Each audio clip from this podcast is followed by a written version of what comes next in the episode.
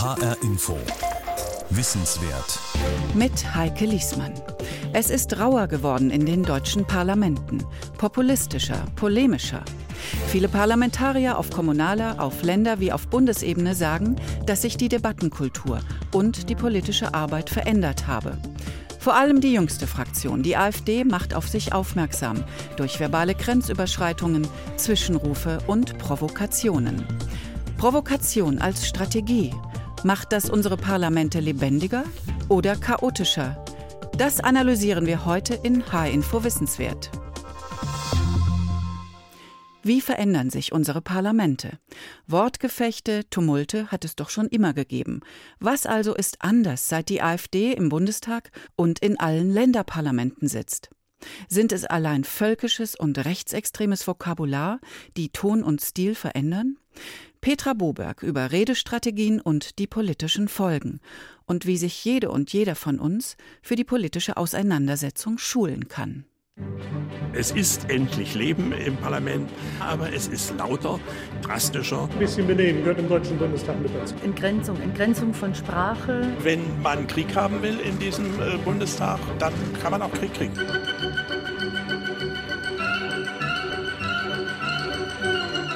Ich habe schon erlebt, dass es einfach nicht zugehört wurde oder jedes Argument irgendwie ins Gegenteil gewendet wurde und ich da dann einfach irgendwie gar nicht ankam. Wir sind die Adrenalinspritze im deutschen Parlamentarismus. Wir haben weit über 400 Anfragen gestellt, parlamentarischer Art. Äh, der Respekt ist da, würde ich sagen, mittlerweile. Bisher war es so, dass bei aller Konkurrenz der Parteien unterschiedlichen Antworten auf äh, Probleme, die zu lösen sind, aber doch ein kommunikativer Konsens herrschte. Man ist relativ seriös miteinander umgegangen, man, man, hat polemisiert, man hat sich auch mal scharf angegriffen, aber es gab doch einen sozusagen vernünftigen Umgangston untereinander. Dieser Ton, der hat sich geändert. Manchmal geht nur ein Raunen durchs Parlament, aber immer öfter wird es laut, sagt der Marburger Erziehungswissenschaftler Benno Hafenegger. Er erforscht, wie sich die Parteien inhaltlich und rhetorisch positionieren, seit die AfD in die Parlamente eingezogen ist. Die AfD sei Provokation und Herausforderung gleichermaßen. Der Deutsche Bundestag ist aus einer Jahre währenden Lethargie erwacht. Endlich, sagen Abgeordnete der AfD im November 2018 auf der Europawahlversammlung in Magdeburg. Die Debattenkultur hat sich auf jeden Fall verändert. Ich denke, die AfD spricht genau die Sachen an, die vielen Menschen draußen unter den Nägeln brennt. Das war viele Jahre lang nicht üblich, das im Parlament anzusprechen. Und nachdem das jetzt wieder der Fall ist, geht natürlich auch die Stimmung, sage ich jetzt mal, ab und zu mal hoch. Seitdem die AfD im Bundestag sitzt, ist da wieder ordentliches Leben reingekommen und äh, die Zuschauerzahlen steigen und endlich findet mal wieder ein ordentlicher Schlagabtausch auch in den äh, Plenardebatten statt, wie es eigentlich auch sein sollte. Bei der letzten Legislatur, wo sie sich eigentlich alle einig waren, waren die Debatten relativ langweilig. Ich würde fast sagen grandios. Es wird endlich wieder um Themen gestritten. Die AfD hat es drauf, unbeliebte Themen für die Altparteien auch wieder in den Bundestag zu ziehen und auch die anderen Parteien zu zwingen, quasi dort wieder Debatten zu führen. Ne, nehmen wir den Migrationspakt zum Beispiel.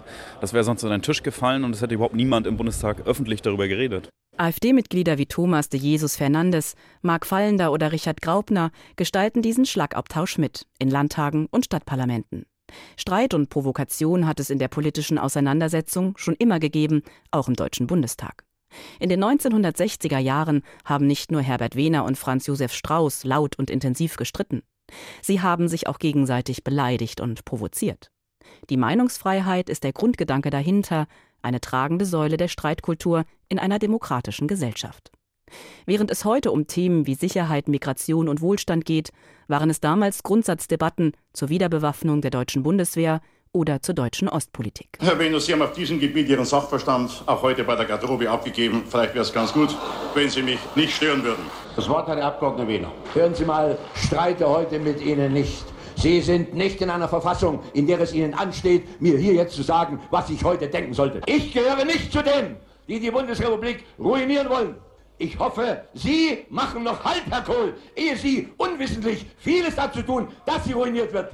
Ich habe nur die Absicht, drei Sätze zu reden und ich bitte, mich ausreden zu lassen. Noch habe ich das Recht, hier zu reden. Provokationen und Beleidigungen habe es schon immer gegeben in der politischen Auseinandersetzung, sagt die Sprachforscherin Heidrun Kemper vom Institut für deutsche Sprache in Mannheim.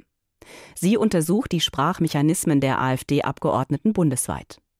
Neu sei die Inszenierung und das Kalkül, verpackt in provozierender Sprache. Provokation sei bei der AfD zum Daseinszweck geworden, sagt die Philologin. Darin unterscheide sie sich von allen anderen Parteien. Frau Bundeskanzlerin, Sie haben diesem Lande und seinen Bürgern nichts mehr anzubieten, außer Sturheit, Rechthaberei und Beschimpfungen. Burkas, Kopftuchmädchen und alimentierte Messermänner und sonstige Taugenichtse werden unseren Wohlstand, das Wirtschaftswachstum und vor allem den Sozialstaat nicht sichern.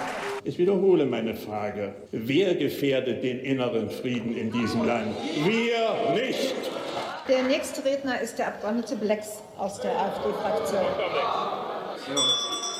Die Chinesen interessiert das überhaupt nicht, der Klimaschutz. Warum wollen sie übrigens das Klima schützen? Ja, vor was denn? Vor einer Änderung? Bleiben wir mal bei Provokation und Beleidigung. Da wird zum Beispiel denunziert, da wird menschenverachtend gesprochen, zynisch, empathielos. Zum Beispiel so Sätze wie Flüchtlinge sind nicht unser Problem.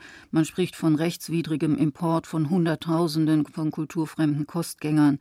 Also dieses Fremdenfeindliche, was ja zum Kern des AfD-Programms gehört, das drückt sich äh, dann in dieser Weise aus. Seit die AfD in die Parlamente eingezogen ist, häufen sich die Zwischenrufe. Auch sie haben eigentlich eine lange, durchaus bereichernde Tradition in der politischen Debatte. Mit der AfD hat allerdings die Polarisierung zugenommen. Der politische Gegner wird systematisch verhöhnt und ausgelacht. Es sind, würde ich mal sagen, Störstrategien, Verunsicherungstaktiken, um hier zu zeigen, dieser Abgeordnete ist sachlich unsicher, steht inhaltlich auf schwachen Füßen, ist inkompetent. Das Ganze mit einem Ziel, zu verunsichern. Als Äußerungsform hinzugekommen durch die AfD sei aggressives Lachen, sagt die Mannheimer Sprachforscherin Heidrun Kemper. Und das sei neu in der politischen Auseinandersetzung. In den Parlamenten lache die AfD immer geschlossen. Gemeinsames Auslachen des politischen Gegners. Eine Datenanalyse der Süddeutschen Zeitung wertete 24 Sitzungstage der ersten sechs Monate im Bundestag aus. Das Ergebnis? Die AfD belachte fast dreimal so viel wie alle anderen Parteien. Mittlerweile sitzen Abgeordnete in diesem Haus, die kann ich nicht anders bezeichnen als Rassisten. Hass macht hässlich. Schauen Sie über den Spiegel. September 2018, Bundestagsdebatte zum neuen Haushalt. Der SPD-Abgeordnete Johannes Kahrs wettert und dann entgleitet es ihm. Hass macht hässlich. Schauen Sie in den Spiegel. Gesprochen in Richtung AfD. Ein Satz, der viel über die aktuelle Stimmung im Deutschen Bundestag verrät. Nach dieser verbalen Attacke erhebt sich die gesamte AfD-Fraktion von den blauen Bundestagsstühlen rechts außen im Plenarsaal und verlässt demonstrativ die Sitzung. Die AfD hat, was sie will: Aufmerksamkeit. Im Netz wird der Mitschnitt der Debatte in kürzester Zeit hunderttausendfach geklickt und kommentiert. Zitate. Karen Lay, Die Linke. AfD zieht aus dem Bundestag aus, nachdem Kaas sie zutreffend als Rechtsradikale bezeichnet hat. Getroffene Hunde bellen. Plenum sieht so gleich viel besser aus. Marco Wanderwitz, SPD. Kollege Ed Kaas hat mal eben verbal den Saal geräumt auf der rechten Seite. Sie wollen es halt nicht hören, was sie sind, die vielen Herren und wenigen Damen von der AfD. Nun stehen sie draußen und schmollen. Können wir sachlicher diskutieren einmal für ein paar Minuten? Doch im Netz wird auch der rüde, aggressive Ton im Bundestag kritisiert der Bundestagsvizepräsident Hans-Peter Friedrich von der CSU. Anmerkung, ich glaube nicht, dass es zielführend ist, wenn wir eine solche Aggressivität hier in dieses Hohe Haus bringen. Das wird für die, das wird für die Beratungen in der Zukunft nicht zuträglich sein. Ich möchte Sie wirklich bitten, sich zu mäßigen, auch in der Zukunft. Das ist nicht in Ordnung.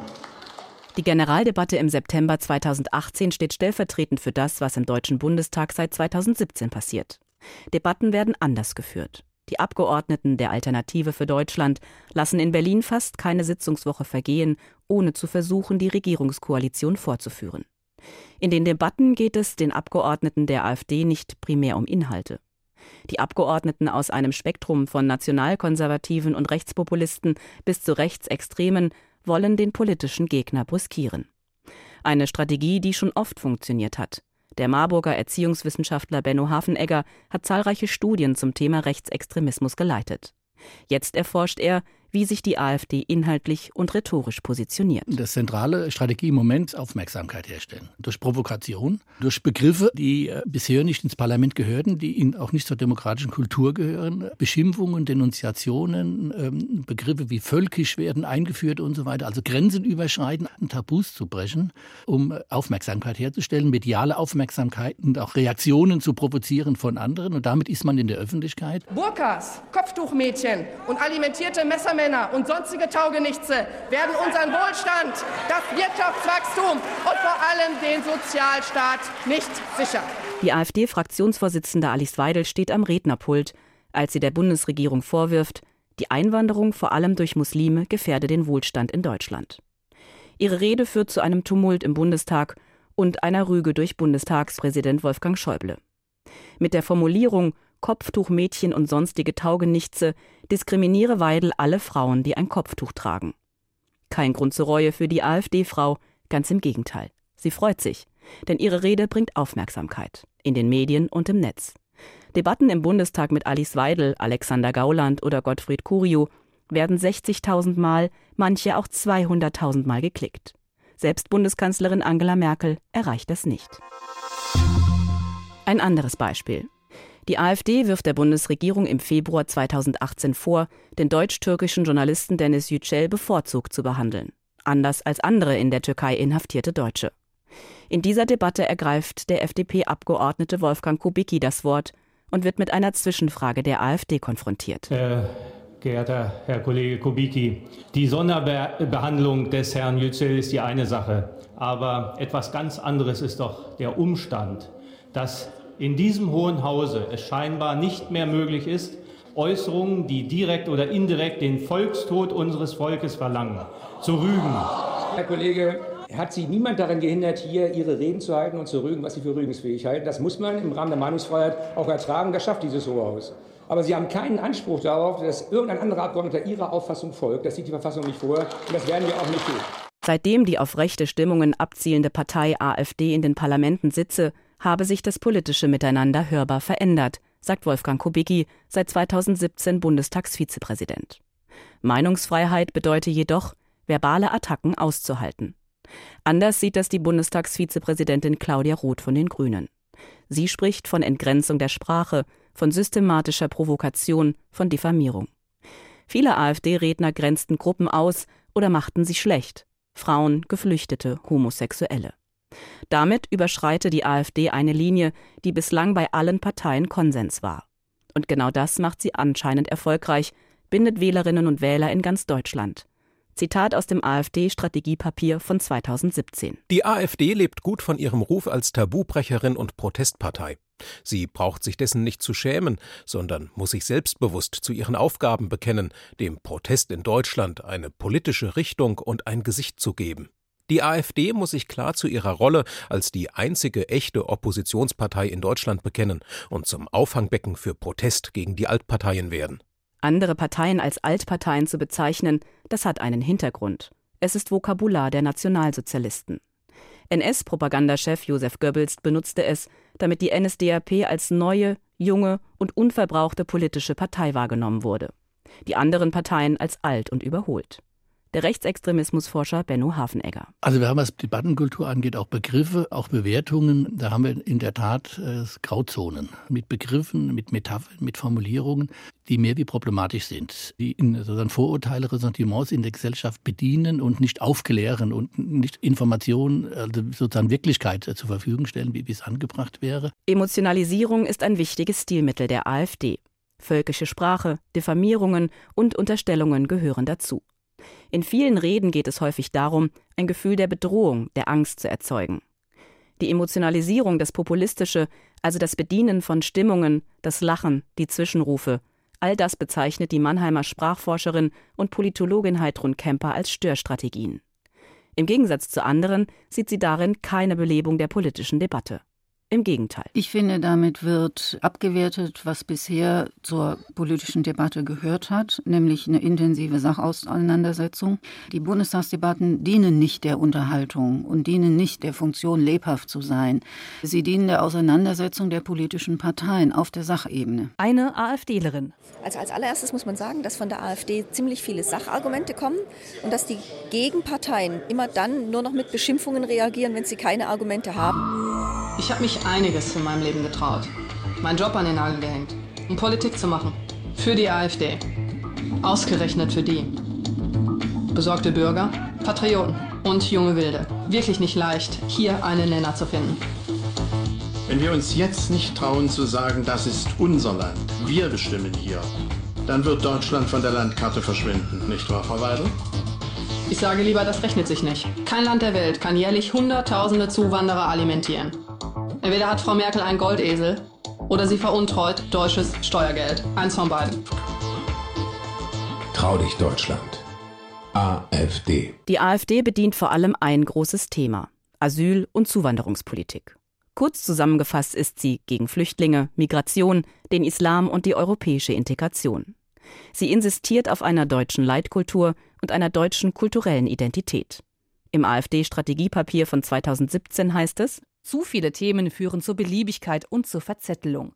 Die stete Wiederholung dessen, wofür man bereits bekannt ist, bringt mehr Erfolg, als immer wieder Neues zu bringen. Der AfD geht es um Aufmerksamkeit und Abgrenzung, sagt der Marburger Pädagoge und Rechtsextremismusforscher Benno Hafenegger. Also wir haben uns ja viele Anträge angesehen und Anfragen der AfD in kommunalen und auch in Landesparlamenten. Nehmen wir Pflege, nehmen wir Rente. Da finden wir von der AfD keine Antwort. Es geht nicht um die Sachpolitik, es geht nicht um die konkreten Herausforderungen in der Gesellschaft. Es geht um diese großen Metaphern, Botschaften von Nationalismus, von Renationalisierung, von Ausgrenzung. Das sogenannte Spinning von Themen zeigt sich bereits in vielen Länderparlamenten. In Thüringen zum Beispiel lassen sich mehr als ein Drittel aller kleinen Anfragen der AfD zum Themenkomplex Sicherheits- und Migrationspolitik rechnen.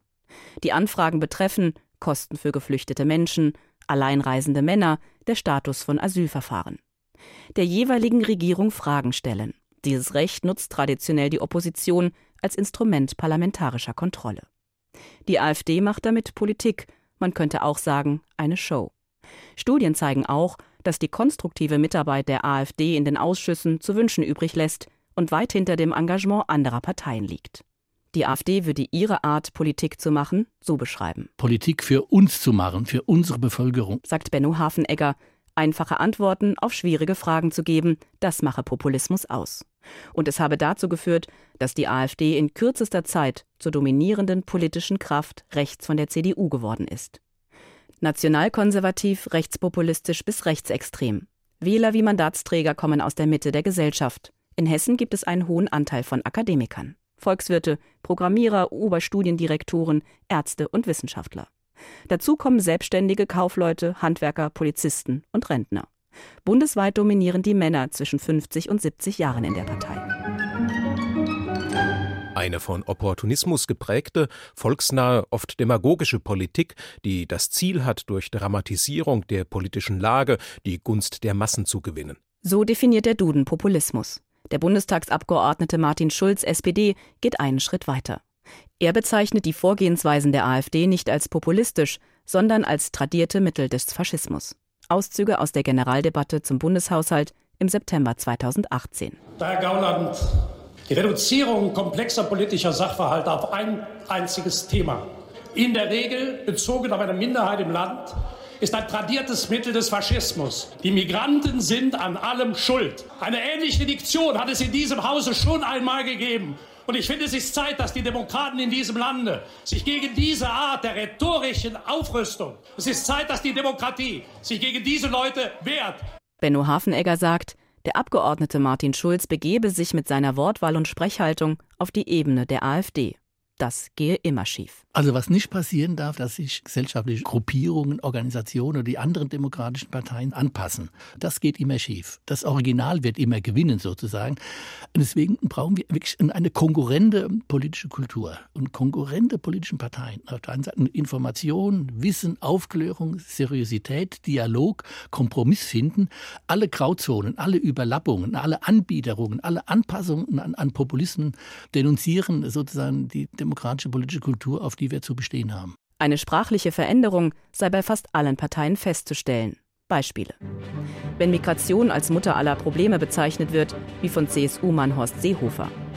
Wenn Bettina Kudler von der CDU von Umvolkung spricht. Wenn Sarah Wagenknecht von den Linken ebenso wie Innenminister Horst Seehofer von Obergrenzen spricht. Das ist eine generelle Herausforderung an die Sprachkultur von Politik und, und von Parteien. Und da ist die AfD eine Provokation, weil sie eben, eben mit ihrer eigenen Sprachkultur die Sprache verroht. Völkisch-nationale Begriffe wie Schuldkult, Masseneinwanderung, kulturfremde Menschen, Bevölkerungsaustausch finden sich plötzlich wieder in vermeintlich normalen Debatten. So werden Begriffe salonfähig gemacht. Die Parteien müssten wachsam bleiben, fordert Professor Benno Hafenegger. Die anderen Parteien sind gezwungen, auch selbst eine neue Debattenkultur zu entwickeln und sie selbst vielleicht noch mehr zu qualifizieren in der Auseinandersetzung, weil die AfD einfach da ist. Notwendig sei eine argumentative, sachbezogene und gelassene Auseinandersetzung. Ruhe bewahren. Auch damit könne man das Ideologische aufdecken. Mit einer Ausnahme. Wenn rechtsextreme Sätze fallen, dann müssten nicht nur Politiker, sondern alle, die das hören, ganz klare Kante zeigen und Grenzen markieren. Um die Attacken der AfD zu entkräften, helfe ganz einfach zu hinterfragen. Was ist das für eine Politik? Welche Begriffe, welche Metaphern, welche Logiken bietet sie an? Wohin würde die Reise gehen, wenn die nicht nur reden, sondern wenn die Politik machen können? Im Zusammentreffen mit der AfD, sei es auf der Fußgängerzone oder im Parlament, die Debatte auf die Sachebene zurückführen auf Fakten bestehen und darauf, dass die AfD ihre Quellen offenlegt, beispielsweise beim Klimaschutz oder im Bildungs- und Pflegebereich. In der sprachlichen Auseinandersetzung mit der Alternative für Deutschland verweist die Mannheimer Philologin und Politologin Heidrun Kemper auf einen weiteren ihrer Meinung nach wichtigen Aspekt. Also ich halte es für eine gute Idee, wenn man äh, die historischen Bezüge, in denen das Reden der, der AfD steht, wenn man diese historischen Bezüge auch mal deutlich macht. Denn es ist ganz offensichtlich, wie nah am rassistisch, nationalistisch, völkischen Denken zum Beispiel der Weimarer Zeit die AfD ist. Zum Beispiel, wenn Curio sagt in der Plenardebatte am 22. November 2018, spricht er von nicht qualifizierten Fremdstaatlern aller Kulturen. Was ist das? Das ist, das ist eine Ausgrenzung, das ist Fremdenfeindlichkeit, das ist Rassismus, würde ich sagen. Und nicht zu akzeptieren. Rassismus, Fremdenfeindlichkeit und Ausgrenzung beschränke sich längst nicht mehr auf die rechte Szene oder Debatten mit der AfD im Deutschen Bundestag. Rassismus begegne uns im Büro, in der Kneipe oder bei Freunden. Also das finde ich irgendwie schon auch wichtig, da aufzupassen und vielleicht auch bei manchen Gesprächen einfach zu sagen, nee, ähm, ich habe da die und die Position und ich kenne mich da auch aus und ich habe jetzt keine Lust darüber zu diskutieren. Ich finde das rassistisch, was Sie sagen. Und also ich glaube nicht, dass es wirklich was bringt, äh, Fakten entgegenzuhalten oder ähm, sich wirklich auf eine Argumentation einzulassen. Ich habe schon erlebt, dass es äh, einfach nicht zugehört wurde oder jedes Argument irgendwie ins Gegenteil gewendet wurde. Genau, und da dann halt irgendwie eher Fragen zu stellen oder Mechanismen zu entlarven. Für mich ist auch immer relevant, wer zuhört. Also bin ich in einem mhm. Gespräch nur mit einer Person und verdreht mir die Sachen und hat gar keine Lust auf einen ernsthaften Austausch. Ich finde, dem kann man sich verweigern und muss man sich nicht stellen. Aber dann gibt es manchmal die Situation, auch ganz oft irgendwie in Kneipensituationen oder so, in der dann irgendwie vier, fünf Leute drumherum sitzen, von denen man vielleicht auch merkt, ah, okay, die sind sich auch gerade gar nicht so sicher. Und dann denke ich, okay, ich habe die Argumente auf meiner Seite. Ich weiß ganz genau, irgendwie, du erzählst hier gerade Quatsch. Und dann gilt so die Devise, die wir uns auch gestellt haben, nämlich, dass dann kein Schlussstrich gibt für mich. Und dann wird diskutiert. Lea und Rosa haben sich im letzten Jahr mit 28 anderen jungen Menschen im Rhein-Main-Gebiet für die Zukunft der Demokratie engagiert. Ein Angebot der Jungen Akademie Frankfurt, organisiert von der evangelischen Kirche. Streiten, argumentieren, sich stark machen für Meinungsfreiheit und gegen Rassismus. Wir dürfen das nicht nur den Politikern überlassen. In den sozialen Medien gäbe es mittlerweile viele Initiativen, die Tipps geben, wie jeder Einzelne auf rechte Parolen reagieren kann. Jeder kann das lernen, sagen Lea und Rosa. Wichtig sei, Grenzen setzen, klare Kante zeigen und Solidarität mit Betroffenen demonstrieren. Aber auch widersprechen, eine Gegenposition formulieren. Und in Diskussionen nach konkreten Zusammenhängen fragen. Woher weißt du das? Was ist die Quelle? Was genau meinst du? Was stört dich persönlich daran? Auch in der politischen Auseinandersetzung sollten diese Strategien mehr angewendet werden. Benno Hafenegger. Wir sind ja mitten im Labor. Ob man irgendwann mal sagt, ähm, die AfD hatte die Funktion, das Parlament lebendiger zu machen und das Parlament auch für die Öffentlichkeit wieder attraktiver wird. Das muss man abwarten. Und das hängt von der Entwicklung innerhalb der AfD selbst zusammen und hängt damit zusammen, wie klug und wie clever die anderen demokratischen Parteien die AfD aufnehmen. Wie verändern sich unsere Parlamente? Das war ein H-Info Wissenswert von Petra Boberg. Die Sendung gibt es als Podcast auf hinforadio.de und auch in der ARD Audiothek. Alle Wissenswertsendungen stehen Schülerinnen und Lehrern in Hessen als Unterrichtsmaterial kostenfrei zur Verfügung. Mein Name ist Heike Liesmann.